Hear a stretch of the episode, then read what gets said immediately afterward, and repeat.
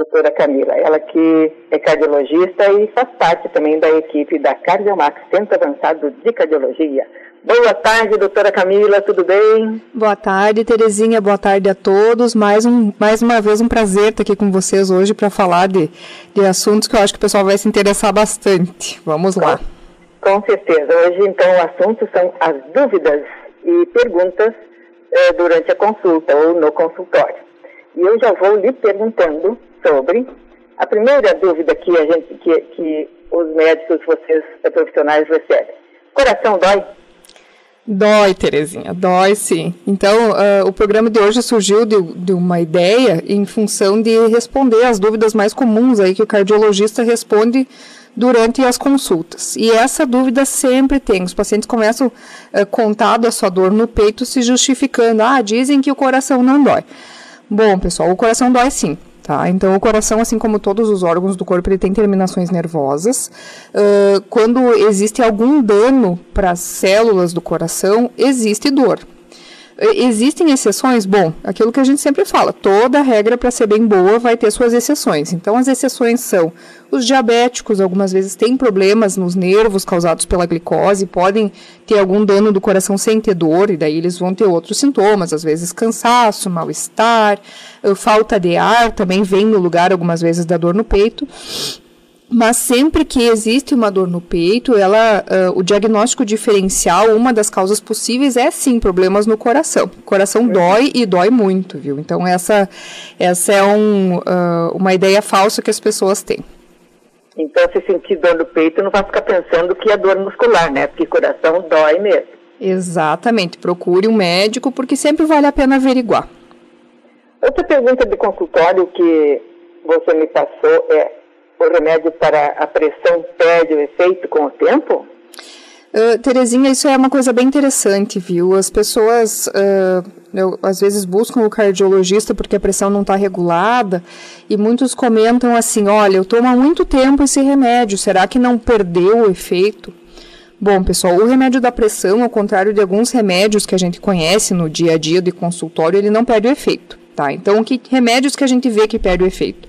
O exemplo mais comum que eu tenho para dizer para vocês são os benzodiazepínicos. Então, o clonazepam, o alprazolam, não necessariamente ele perde o efeito, mas a pessoa vai ficando mais tolerante com o tempo e muitas vezes tem que, tendo que aumentar a dose aí para conseguir dormir ou para se sentir menos ansioso. O remédio da pressão não tem esse problema. Então, ele continua fazendo o mesmo efeito no controle da pressão. Por que, que então algumas vezes a pessoa tinha pressão muito bem controlada e de uma hora para outra, depois de um tempo do uso de remédio, passa a não estar mais controlada?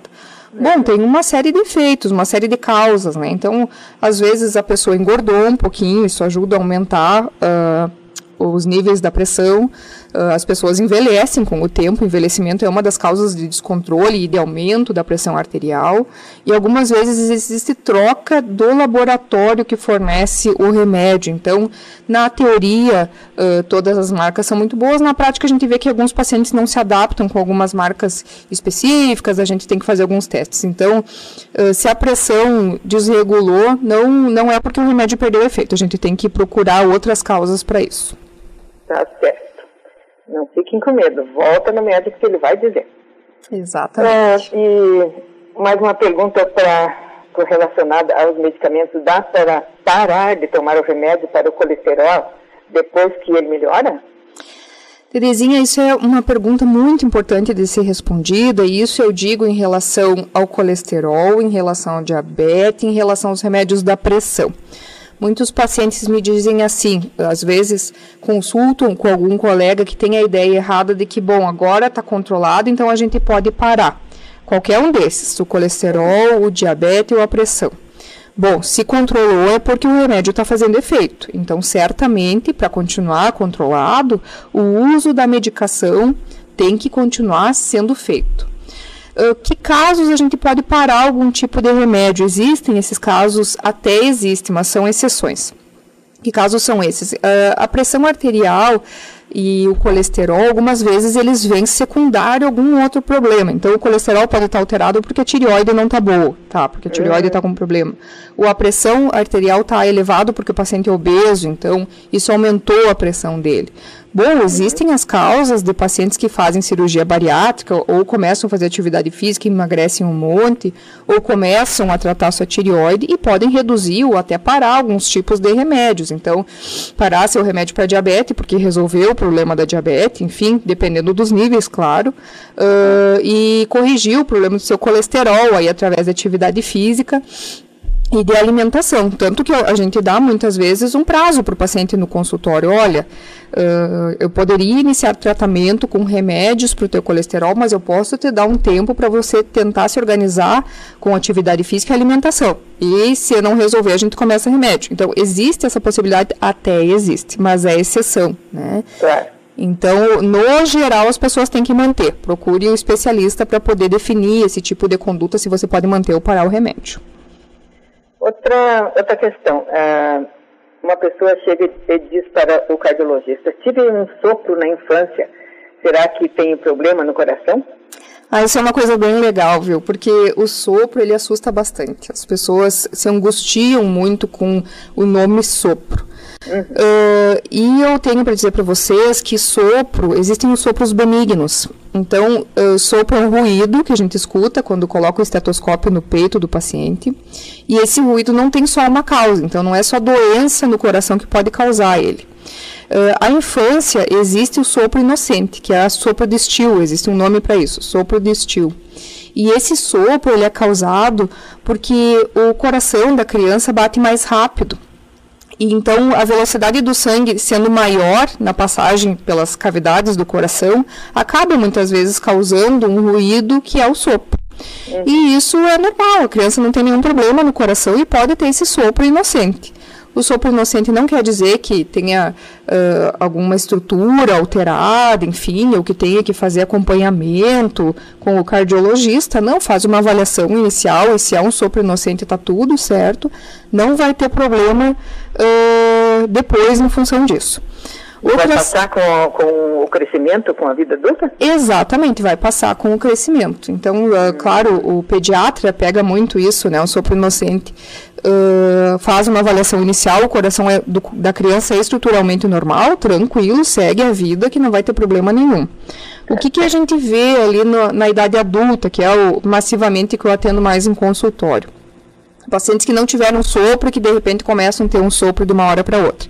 Bom, daí a gente tem que pensar em outras causas. Uma causa muito comum de sopro no consultório, principalmente nos idosos, é o envelhecimento das válvulas do coração. Então, nós envelhecemos, o nosso coração também, e as válvulas muitas vezes uh, começam a ter cálcio depositado nelas, e como a estrutura do coração mudou, das válvulas mudou, começa a sair um ruído diferente ali na ausculta.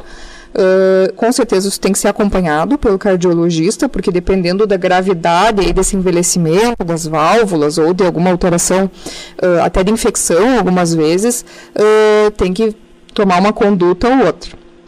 Mas de qualquer maneira, o sopro na infância não quer dizer que a pessoa vai ter um problema na idade adulta. Não. Mas se não tinha sopro e começa a ter, bom, tem que pensar em problemas, daí tem que procurar, procurar o seu médico. E aquela pergunta assim, medir minha pressão e ela estava alta, será que sou hipertensa? Isso também é bem legal de responder no consultório, porque uh, as pessoas, no geral, têm uma ansiedade bastante grande em relação à pressão, e isso é totalmente uh, compreensível, né? Então, em algum momento da sua vida, mediram uma pressão e a pressão estava lá 16 por 10, até 18 por alguma coisa, a gente vê que, que pode acontecer e todo mundo fica apavorado achando que tem pressão alta. Então, o que, que caracteriza uh, um paciente ter pressão alta? Uh, um paciente tem pressão alta quando os níveis de pressão dele, principalmente durante o dia na, e nas 24 horas, fecha com uma média elevada. Então, um episódio que o outro, mais elevado, não significa que o paciente tenha pressão alta e tenha que tomar remédio da pressão. Porque o que, que é muito comum? Uh, muitas vezes o paciente está uh, com dor de cabeça, ou está se sentindo tonto, ou se estressou com alguma coisa, tem uma tontura, vai lá e mede a pressão. E a pressão naquele momento vai estar tá alta. Bom, todos, é, todos nós temos esse efeito da pressão, isso faz parte da adaptação do corpo. tanto Uh, pessoas jovens sem problema de saúde, quanto os mais idosos, quando estão com a bexiga cheia, quando estão estressados, quando estão com alguma dor, a pressão vai aumentar. É. Por isso uh, que a gente sempre orienta quando o paciente vai fazer um controle em domicílio uh, da sua pressão para ver se realmente é hipertenso ou não, uh, de medir sempre a pressão quando tiver tudo tranquilo, uh, medir sempre antes de tomar os remédios, antes de fazer suas refeições, porque comer também aumenta a pressão, então medir depois da refeição a pressão vai estar tá mais alta.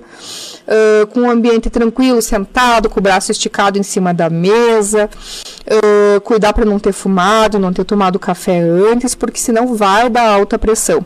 E a gente, para dar o diagnóstico de pressão alta para um paciente, a gente usa vários momentos da medida da pressão arterial. E, inclusive, eu gostaria de dizer que tem um exame que eu adoro pedir em consultório, que é o MAPA, uhum. que é um exame que o paciente fica medindo sua pressão 24 horas. E isso me dá uma ideia muito boa de quantos momentos do dia do paciente a pressão está alta. É. Então, é. isso a gente consegue bater o martelo e dizer você é hipertenso ou não é hipertenso, com certeza, levando em conta vários momentos e não um só. Tem outra, outra, outras dúvidas aqui. Por exemplo, ando me sentindo cansado. Será que pode ser doença do coração? Pode, pode ser doença do coração, mas uh, a medicina é bastante vasta, então a gente tem um leque bem grande de causas para o cansaço, né? O uhum. cansaço pode ser porque a pessoa está menos preparado fisicamente, parou de fazer atividade física, anda mais uh, sedentário, isso causa uma sensação de cansaço maior. A tireoide pode estar desregulada também. Uh, outras causas para cansaço, que nem problemas do coração, anemia. Alguns pacientes começam a ter anemia e vêm com, se sentindo cansados. E o problema no coração também está aí dentro desse leque. A gente tem que investigar questões cardíacas. Mas o mais legal da medicina é que a gente consegue resolver muita coisa conversando com o paciente. Então, é, aquele interrogatório que o médico faz no consultório, tá, mas o que, que piora, o que, que melhora, quando que você nota que começa isso, o que, que vem claro. junto com essa sensação, ajudam a gente a esclarecer muito esse sintoma e a gente já pode ter uma boa ideia do que está acontecendo. Eu sempre recomendo que as pessoas prestem bem atenção no seu organismo. Cada, a gente conhece o, o corpo da gente, assim, as sensações, as dores, enfim. É, quando tem uma coisa diferente, claro que a gente vai perceber, né? Com certeza, com certeza as pessoas têm que se observar, uh, porque ninguém melhor do que a própria pessoa para conhecer seu próprio corpo. Para depois poder relatar para o profissional, né? Fica Sim. mais fácil bem. Ajuda Outra bastante. Coisa, eu sinto meu coração acelerar, será que tem arritmia? Uh, isso é uma coisa bem, uh, bem comum também, Terezinha. Assim, o que, que a gente nota? Uh, vem muitas pessoas, principalmente agora nessa época de pandemia, eu tenho escutado bastante essa queixa. Olha, doutora, eu passo o dia bem e chega de noite, eu deito na cama e eu sinto meu coração acelerar. Uhum. Será que eu tenho arritmia? Bom, a arritmia, ela é, uh, ela pode, ela tem diferentes causas e diferentes tipos de arritmia. Então, existe arritmia que o paciente está em repouso lá e o coração dispara de uma hora para outra. Existem arritmias que existem batimentos isolados a mais, aí que o paciente sente como se fosse um solavanco do nada, assim, no coração de uma hora para outra. E existem também situações em que o próprio batimento normal do paciente, ele começa a ser sentido. E isso acontece muitas vezes em momentos de ansiedade, em momentos de estresse. Então, a paciente uh, passou o dia inteiro, muitas vezes, uh, distraído no seu dia, e no momento que ele relaxa, que ele deita na cama, sente o coração acelerado. Eu não estou dizendo que essa sensação não possa ser uma arritmia, algum problema no coração, até pode. Uhum. Mas essa queixa uh, de coração acelerado não associado a, a, problemas cardíacos eu tenho visto bastante e acho, acho que é bem relacionado ao estresse uh, uhum. do dia a dia e talvez até do isolamento da pandemia. Então, nem sempre a sensação de coração acelerado é problema cardíaco. Não precisa a gente se desesperar na primeira aceleração. Exatamente. Então tá, doutora Camila, faltaram algumas perguntinhas aí que nós vamos ter que transferir para o próximo programa em vista do nosso horário. Eu agradeço a participação e fica o microfone para as suas considerações finais. Então tá, pessoal, eu acho uh, esse tipo de programa é muito legal que a gente consegue fazer um, um apanhado assim de diferentes dúvidas. Se vocês tiverem mais alguma dúvida uh, que vocês lembram, assim, uh, enfim, que surge de uma hora para outra, bastante surgem muitas angústias aí que são simples de resolver com uma simples conversa. Nos procure, a gente está à disposição e, e, com certeza vamos ter prazer em, em fazer mais programas para responder mais dúvidas aí que a gente vê eh, no dia a dia do consultório. Tá? Um grande abraço e mais uma vez obrigada pelo, pelo espaço aqui hoje. Obrigada, Camila.